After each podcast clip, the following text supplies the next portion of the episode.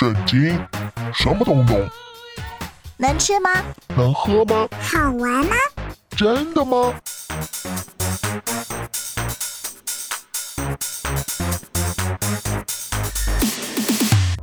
圣经鸡尾酒，干杯！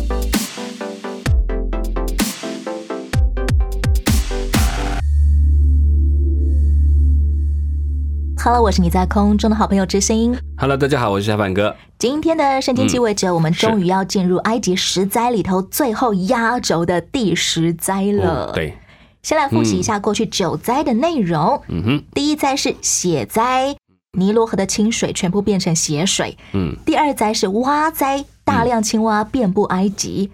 第三灾是狮灾，埃及人身上爬满狮子。第四灾是蝇灾，苍蝇肆虐。第五灾是疫灾，家畜感染瘟疫死亡。嗯，瘟疫的，第六灾是疹灾，成人身上长出起泡的对，疹也有说是。疮灾，第七灾是雹灾，天降冰雹。对，冰雹，第八灾是蝗灾，蝗虫布满埃及。第九灾是夜灾，三天三夜看不见太阳。对，哼，今天我们要听见的第十灾，它其实是一场血光之灾嗯啊！，对，人命要要完了。上帝竟然会出手杀人，哼怎么情况呢？让我们一块进入今天的圣经鸡尾酒。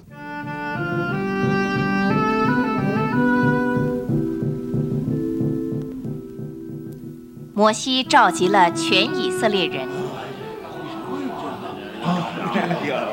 大家请听，这一次你们脱离埃及的捆绑、得拯救的日子已在眼前了。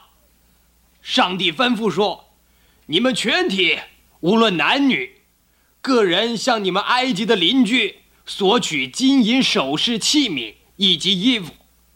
你们长期工作没有得到工资，现在上帝会使你们在埃及人眼前蒙恩。”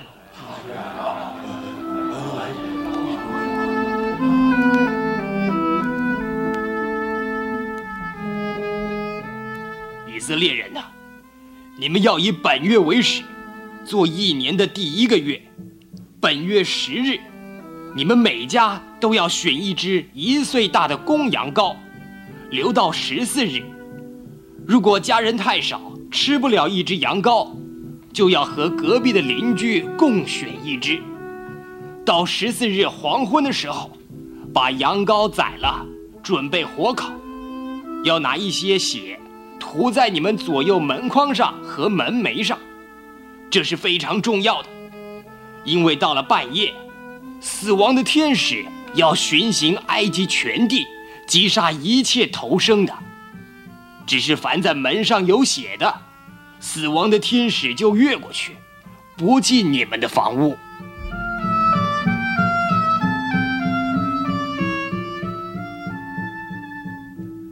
请大家注意，逾越节的晚上要吃苦菜和无酵饼，要束紧腰带，穿上鞋子，拿着拐杖，赶紧的吃，切勿离开房屋，等待离开埃及的命令。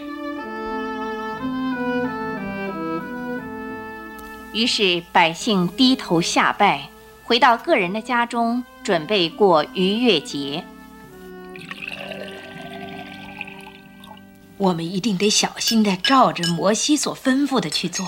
你放心，我保证啊，样样都会做的一点儿也不错的。爸，这是牛膝草，要它做什么啊？哦，要把它沾逾越节羊羔的血，把血涂在门楣跟门框上，正像上帝所命令我们做的。为什么呢？摩西告诉我们说，今天上帝要降下最后最严重的一个灾难给埃及全地。到了半夜啊，有天使要巡行全地，杀死全埃及的长子，从法老的长子到关在地牢里的囚犯的长子。但是他要越过凡在门楣上有涂血的人家。到了半夜，耶和华的天使开始了击杀长子的工作。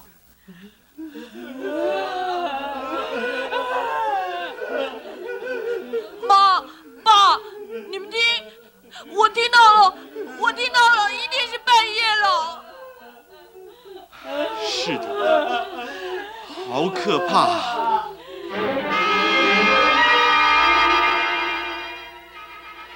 在埃及全地所有的家庭中都发出了哭嚎的声音没有一家不死人的。他死了。死了，我们的孩子死了，都是因为你不让以色列人去拜他们的上帝。看在我的面子上，你的妻子，埃及的皇后，你就让希伯来人走吧。我们的孩子，这个我教导他准备接我的王位的孩子，死了。我为什么这么顽固？身为伟大和大能的埃及法老，我实在太骄傲，不愿意向奴隶们让步。可是他们的上帝是我无法抵挡的，我只有放弃了。我让他们离开，让他们全都离开，要多远就多远，要多久就多久，不然我们都活不了了。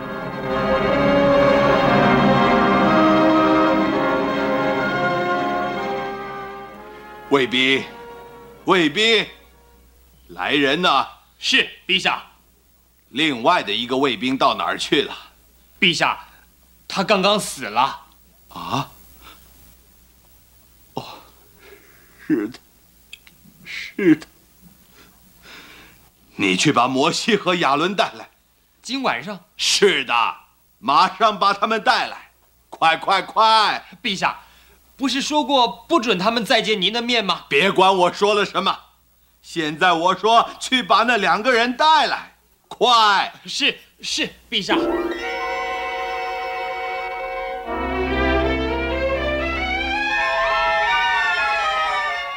陛下，摩西、亚伦来了。起来，你们带着以色列人，全离开我的百姓，依你们所说的。去侍奉耶和华吧，也依你们所说的，连羊群、牛群都带着走吧，并要为我祝福。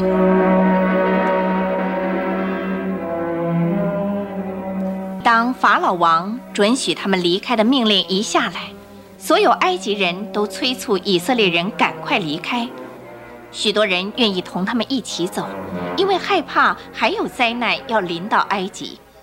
还有其他的人为了好奇和刺激，要同他们一起走；更有些人是因为信了希伯来人敬拜的上帝而一起走了。你们要上路了，我能不能帮你们什么忙啊？请快点离开吧。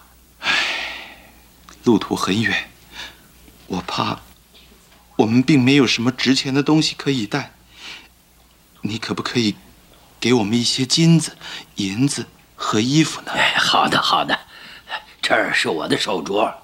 哎，太太，把我的袍子和鞋拿来，你的首饰也带来。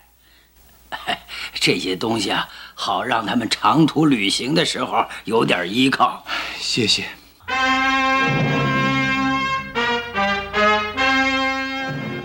第十灾是长子之死。嗯。全埃及地，无论是人还是动物，对，所有第一胎生下来的都会被杀死。哎，没错。上帝做这件事情好像挺残忍的。这件事情其实，如果要说残忍哦，其实历史上很多事情都很残忍。倒是有一个，我觉得对我们俩这个要常提醒，上帝给我们教训，常不是只是一个说说话就好了，做做好听的事就好，是会真的在我们的历史上留下印记的东西。只有死亡才能够留下深刻的记忆这可能跟人真的有关系，人真真的对死这件事啊，是对他是有极大的、极大的影响的，极大的震撼的。有时候真的不见黄河心不死啊，不见棺材不掉泪啊。虽然说君王的鱼丸真的会连累全国百姓了，是。但如果说到其实当中有很多的长子，他们其实是连左右手都还不会分的小朋友而已，嗯，是无辜没有犯过罪的，没有错。难道上帝也因此而？全部都杀死吗？啊我想按着上帝的命令是真的都会死亡，但是比较我们要去重新思考是，我们是用人的角度在想，我们当一个人把他生命结束的时候，好像就没有了。可对上帝来讲，生命的结束是回到他的面前，所以反我们没有权利为他的死亡负责。可是上帝是有权柄，他可以为死亡来负责。他是生命的源头，也掌管死亡。对，所以我们不能同等的讲，哎，我这样上你不公平，你把他弄死了，那那真的天下人每个死都要怪上帝就好了。对，我们不会为人的诞生来求上帝负责，但却想要为人的死亡让上帝来负责。没错，在这最后第十灾降下以前，耶和华对摩西是说：“我再使一样的灾殃临到法老和埃及，嗯然后他必容你们离开这地。嗯他容你们去的时候，总要催逼你们都从这地出去。你要传于百姓的耳中，叫他们男女个人向邻舍要金器、银器。是，嗯，上帝为什么要以色列人去搜刮埃及老百姓的财物啊？这当然一方面他们要准备要出去长途跋涉，这是很重要的。需要一这个些缠盘缠在食楼上，而且他们过去其实，在成为奴隶的过程当中，也可以说他们所获得的工价不见得相等于他们所做的工，花了很多的力气，他们其实所得只是他们的粮食，并没有额外获得其他的工资。等于上说好，你们也就顺便这个时候带去，那其实也让一群有一群对这件事情是很敬畏的埃及人，他们有所表达，以色列人一直都被当成奴工对待，是没错。所以嗯呃，套句现在的用语，搜刮一些左邻右舍的埃及的财物，也只是刚刚好而已。而且他们这样不是说抢夺的，嗯是据说我们要走了，你要不要把这些给？你会不会给我们一些盘缠，支持我们去行动？这两者不太一样。这些被询问的埃及邻居，他们是主动愿意给他们财物，赶快走，还是其实是害赶快走怕？，要你们赶快走。拜托你们赶快离开我！对对对，就像我们有些真的是不知道怎么样让他离开，我就说那我给你一笔钱，请你离开吧。拜托你离开我 够了，这样就好了。对对对，难道埃及人被他们顽固的法老王整的还不够惨吗？嗯，我觉得这也是代表，就是让这些以色列人都重新得回他们的荣耀，不要让他们好像是因为逃难的离开埃及，而是好像得胜般的，我们终于回到自己的家去。我想这些嗯埃及老百姓也被他们的王连累，可能也因着过去一直以来，嗯老百姓也都对于他们虐待以色列人默不作声吧。嗯，是啊，其实这一件事情就是在埃及的历史上很有趣，他们基本上本来不提他们被这样的一个整过的这段时间，然后历史上也尽量不记载这样的事情。可是很奇怪，好像有一个传说提到说，有一次他们在国际法庭去控告以色列，说你们要把那笔拿走的钱还给我们。为了几千年前的事吗？对，他说，因为你们那时候走的时候带走太多的钱，要还回来。就是就是你一方面不承认这段历史，可是呢，又一方面又 我要不管那个钱得拿回来，大家就嗯，这到底是哪一种 哪一种控告就不知道了。想要讨自己的公道。对对对对对，可是又不承认自己他们的不公道，这个很好玩。后来嗯上帝就对摩西说：“以色列中凡投生的，无论是人是牲畜，都是我的，嗯要分别为圣归我。对，”这句话是什么意思呢？因为注意到，其实以色列族有个叫做立位族，这一族的如果它的数，它的基本上的数量跟所有的整个以色列的长子几乎是相等的数目。十分之一的人，对，就把这些人全部是放在上帝面，他们就不做其他的工，只做服侍上帝的工作。其实这个投身呢，也就强调说，我用投身已经归属在上帝的名下，就整个你的家族都属于上帝。这种一个嗯家庭当中、第一个嗯投胎生出来的嗯概念，还是用在现代吗？当然，我觉得不能完全用在现代，但是有一个很重要的概念，就是他把最起头的先归给上帝。最好的最起头的，我不敢说它是最好的，但是只要是第一个，这个代表是信心，说我就是交在上帝的手中，这一切都属于上帝的。头生是代表全群，并且投身也代表我的信心，因为我不知道后面会不会有，不管你后面有没有，这个都是上帝的，这就是信心的开始。就像我们现在说啊、长子长女啊，好像若父若母啊，嗯代表所有的手足。所以是在那个时代很重要。对对对，上帝希望这种嗯。长子或者是投胎生的牲畜都分别为圣出来，嗯。指的是有一个实际上面的仪式，把它们划分出来吗？嗯，分别为圣最重要的一个概念是把分离出来之后，只做在上帝的使用的上面，我就不再用在我的个人的工作上，不用他来分担这家里的东西，只有做那上帝的事情。哦，难道这些以色列的长子从此之后不用养家吗？啊、所以你就发现为什么要把立位人拿出来？因为立位人代表每一家的头生的，在上帝面前，哦所以立位这一组不再计算，不所有立再算他们。位人都是全民来供养的。对，那可是，在家族当中的长子一定要用他的祭物去赎回来，就是说我用献祭的方法，用这些代替他，让他留在家里面做家里的事情。但是他的身份就是在家中的族长一样，就不用进入圣殿去服役，圣殿就有立位人跟他所献的祭代替的他。让家家户户都要纪念你们家其实是属神的。没有错，你们家原本有一个人是。专职要来侍奉神的原本啦。对对，所以现在就是立位人代替他们去。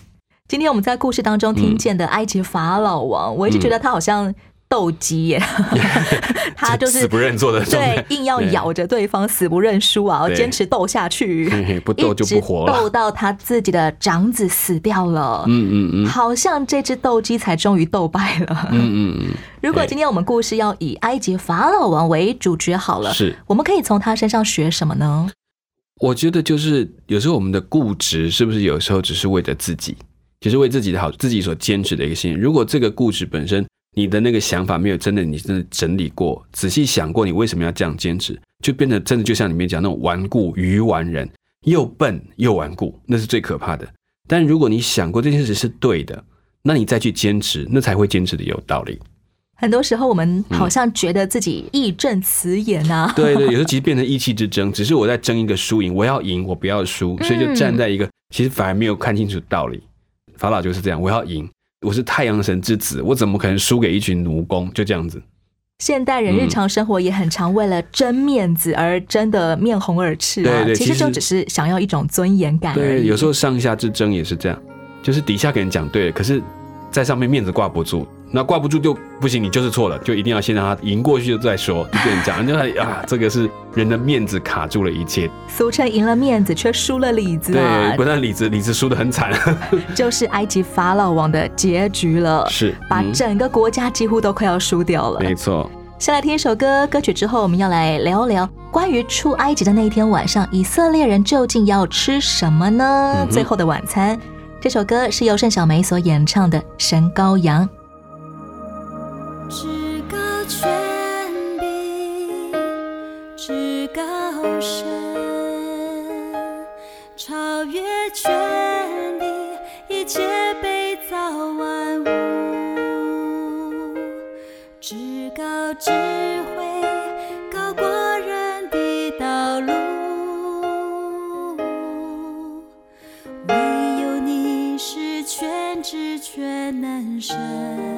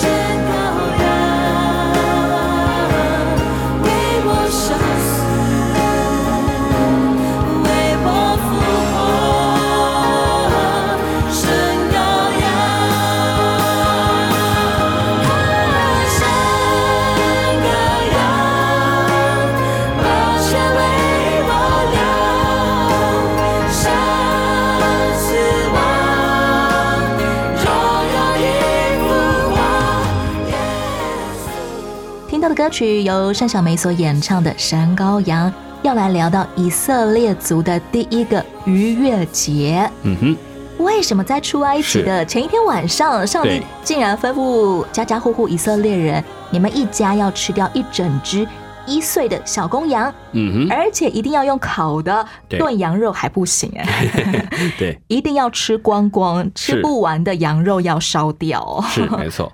我我没有办法知道他为什么有这种方法，所以说不用烤的啊，不可以用煮汤的，这个我大概没有。但是以当时的料理来讲，所谓的烤是他们最常用的方法，这个也跟他们做献祭是最像的模式，就火直接去烧它，是是最接近的。所以他把它当做一个祭，但也更像当时其实已经有了一种普遍的平安祭，就在神的面前来分享给上帝的东西。这些东西没有其他人可以吃，只有献祭者的那一家跟上帝的本身可以吃。所以上帝的人烧掉了，其他人就一起来共享这个餐，跟上帝一起共一个晚晚宴一样，一起吃这顿饭，表示我们之间的关系是和平的。上帝还吩咐以色列人在享用这只火烤小公羊的时候，是腰间要束带子，嗯。脚上要穿鞋，是手中要拿杖，对，宰杀这只小公羊所流出来的羊血，是要用牛膝草涂在家门外面的门框门楣上面。是晚餐除了吃烤羊肉，还要吃无效饼跟苦菜。嗯嗯哼。这一串是什么东西啊？嗯，无效饼其实最简单来讲是说，当然我们会隐喻说它是代表没有罪哦，或者没有这个其他变质的东西的影响，纯粹的，所以给上帝的东西，所以一起来分享，这都是跟上帝的平安祭的做法当中要分享的。那苦菜只是在谈到他们在终于吃苦尽甘来这样一件事情。哦，那直到今天的逾越节，他们还是有吃这些东西的过程。这些食物是象征他们的处境，对还有还有们处境心境。对，那他们的服装其实是为了他们是马上要动身，保持警戒的，在这时候要谨守他们的行为，因为逾越节，你知道天使过去，如果你不警戒，那就被杀掉了。在上帝面前不洁净，那天使是公义的，他被派下来就是看到不对，他不会看人情的，所以就会把你杀。所以你要把自己绑好腰带啊，表示你的生命是谨守的那个状态。直到现在的以色列人在过嗯逾越节的时候，都还是用这种装束来吃烤羊呃、他们肉吗？倒是不用穿到那么多，因为后来变成所谓的叫做祝棚节啦，这种一个一连串的节日当中，其实这个时间点他们还是会吃羊肉，会邀请很多人跟他们一起欢乐庆祝他们对上帝的拯救，不再像过去绑的，但是会穿的正式。哦，不是就这样随便穿个衣服加家居这样，他们会穿的正式，然后在棚子里面或在旁就开始吃起那烤羊肉，一起在那里过那个日，还邀请外族人一起来参加。至于嗯杀公羊所流出来的血，为什么要涂在哦门框门楣上啊？我想他是基本上是做一个记号，但是也代表他们的赎罪观。过去会觉得是那头杀的那个羊代表了我们的罪，死在那边。其实他其实他们概念是用这个完全属上帝的那个羊羔，最完美的羊羔，它代表完美的祭物。然后它的血好像它的生命一样，涂在你的门楣上，保护了你一家。因为天使一看到这个完美的生命，那就不是我要去处理，我要去处理那家没有准备好的，那家没有按着上帝心意去做的那家啊，那个就是他要攻击的对象。用这个方法，所以他逾越看到那个血，他就跨过去。英文里面讲的逾越是 Passover，、对，Passover 就是直接跨过去的，对，灭命的天使就跨越你家，不杀你家的人了。没有错。其实这些概念好像是不是跟中国人的除夕夜有一点像、啊？哎、好像对我们讲那个年兽的感觉，就是啊，他看到那个红红就不敢进去，是类似的要道理。放鞭炮把那个会 啊会吞吃人的年兽吓赶走啊！对对对对中国人还要在门框门楣上面贴红色的春联。对对对，以前也是，他最早也是贴红纸。中国人的过年文化跟以色列人的逾越节有没有关系啊？时间点是完全不一样啦。嗯，但是呢，没有人知道最远古的传说会不会因为这样就慢慢延伸到这里，这个没有人知道，这个就是难以想象的部分。不过有一个概念就是，为什么要那个满血？就是我觉得像中国人赎罪观，他那个代替不是说代替罪，是他在你前面好像成了一个屏障，所以你看到他就通过就 OK。看到了那个代替的完美，而不是说我的罪被弄干净，是有一个干净的把我盖起来了。今天像我们这一些非以色列人的基督徒，需要过逾越节吗？倒不需要一定特别做这件事情，可是可以记得上帝怎么样拯救你。你要常常穿戴基督，你要记得你被上帝称为义，不是因为你做的完全，是因为耶稣基督覆盖在你身上，用他自己遮盖了你来到神的面前。这件事要记得。所以你也许你会有你自己的逾越节，比如说我的，哎呀，我终于得救信主那天是我的逾越节一样，我可以庆祝我的重生，这样新的日子开始。我们不需要仿照逾越节所有的规矩，但是我们可以纪念每一个规矩背后象征的意义。更重要的是，比如你要保持那个纯全啊，你要行为的常常谨守啊，这个都是要记得的事情。苦菜、嗯无酵饼、是腰间束带、脚上穿鞋、手中拿杖，那一只一岁的公羊，以及嗯涂在门框门楣上的羊血。这一切逾越节的意义，值得基督徒深思，并且纪念在心中岁岁年年持续下去。没错，嗯谢谢下凡哥的分享。嗯，也谢谢大家的聆听。关于以色列人第一个逾越节就要展开了。嗯下一回的圣经鸡尾酒，让知心和下凡哥邀请你一块来听听以色列人出埃及的经过。我是知心，我是夏满哥，节目的最后送给你由赵志德所演唱的《我的拯救者》。下一回空中再见了，OK，拜拜，拜拜。